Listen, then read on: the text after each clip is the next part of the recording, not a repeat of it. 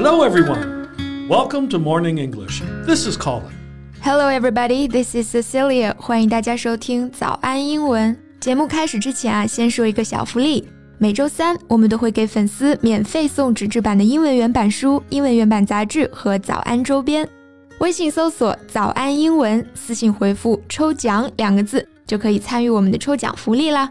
这些奖品都是老师为大家精心挑选的，非常适合学习英语的学习材料，而且你花钱也很难买到。坚持读完一本原版书、杂志，或者用好我们的周边，你的英语水平一定会再上一个台阶的。快去公众号抽奖吧，祝大家好运！Colin，问你一个问题啊，Do you believe that everything can be forgiven？你相不相信世间万物皆可原谅啊？No, I don't believe so. At least uh, not for me. And I am not a saint. There are certainly things that I can never forgive, especially when they go against my principles. 嗯，我们 Colin 果然是一个非常有原则的人哈。那如果一件事情触犯了你的原则，在你看来呢，就是不值得原谅的。违背原则或者说触犯原则，Colin 他用的是 go against one's principle。这个 go against 就可以用来指违背，违背某人的希望、信念或者说期望等等，都可以用它。Yeah. Besides, sometimes it's not about being able to forgive or not.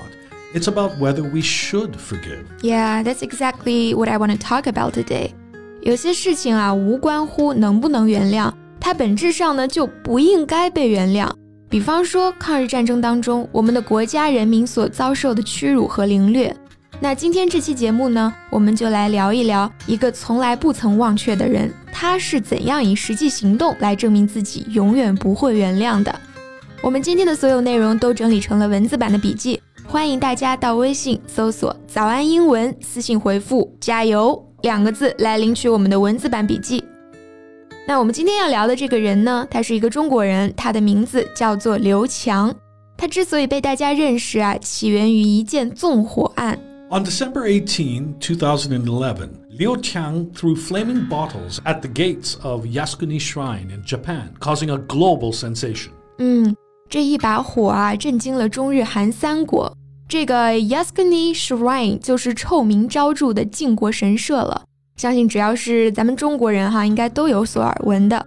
那此处呢，就要 Q 一下这个前演员张哲瀚了。他之前是真无知还是假无知，不知道哈。总之啊，我相信现在这四个字应该是深深的刻在他的脑海了。So, why did Liu Qiang choose to set the fire?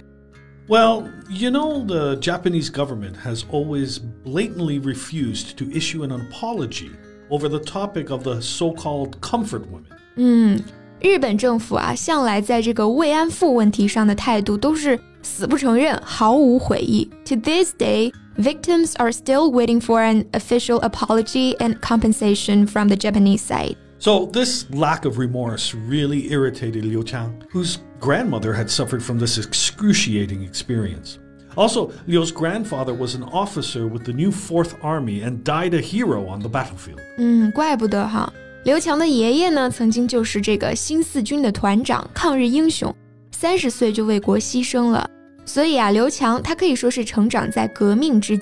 对日本的这个军国主义有着血海深仇。Yeah, hence Liu Qiang decided to take his revenge on Japanese militarism in his own way. militarism 就是军国主义。Militarism is a country's desire to strengthen their armed forces in order to make themselves more powerful. 嗯，我们知道 military 做名词呢，它是指军人、军队的意思。那表示各种主义呀、学说呀、制度呀，我们可以在后面加上这个 ism，就是 ism 这个后缀，合起来呢就是 militarism，就表示军国主义。Yeah. We should note that it is the militarism of Japan that Liu hates, not the Japanese people. 没错。二零一一年的日本三幺幺大地震，刘强他还曾经以志愿者的身份到日本去帮助救灾呢。 所以说啊，他痛恨的是日本军国主义，而不是一般的日本民众。So what happened then? Well, after setting the fire, he immediately fled to South Korea, where he threw flaming bottles at the Seoul based Japanese embassy.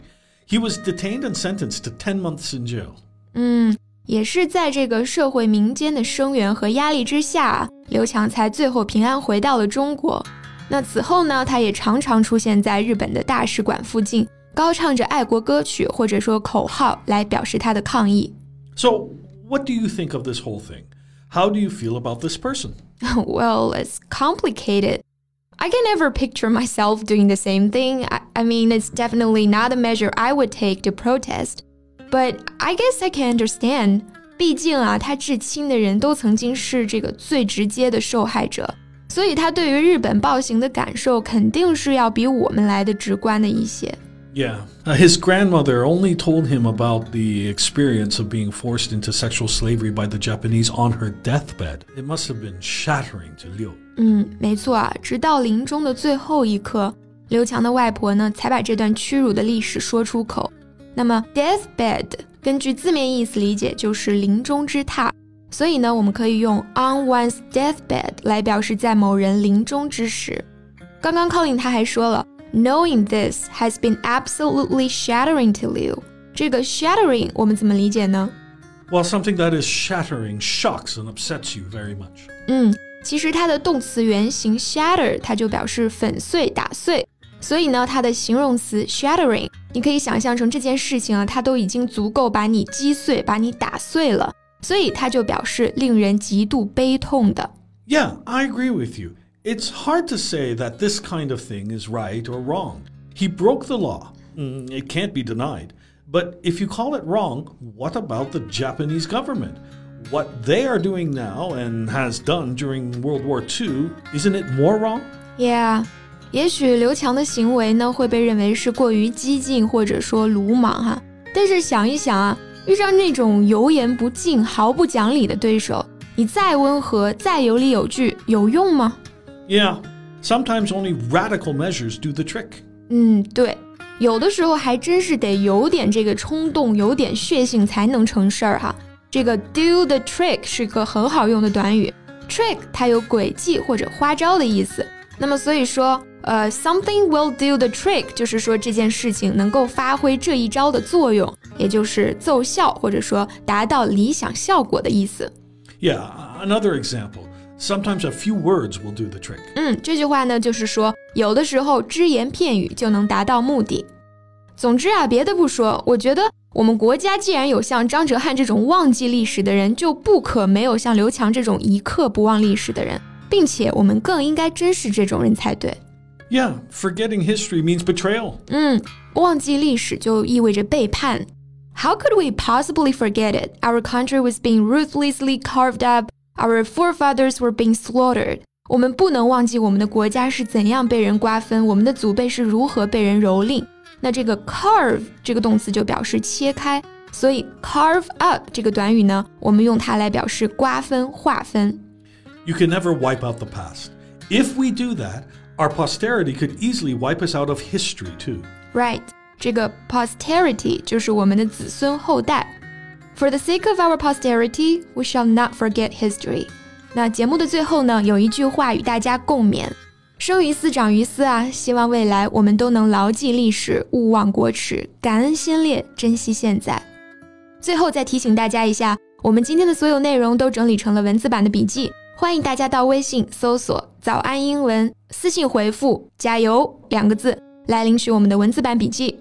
So thanks for listening. This is Colin. This is Cecilia. See you next time. Bye. Bye.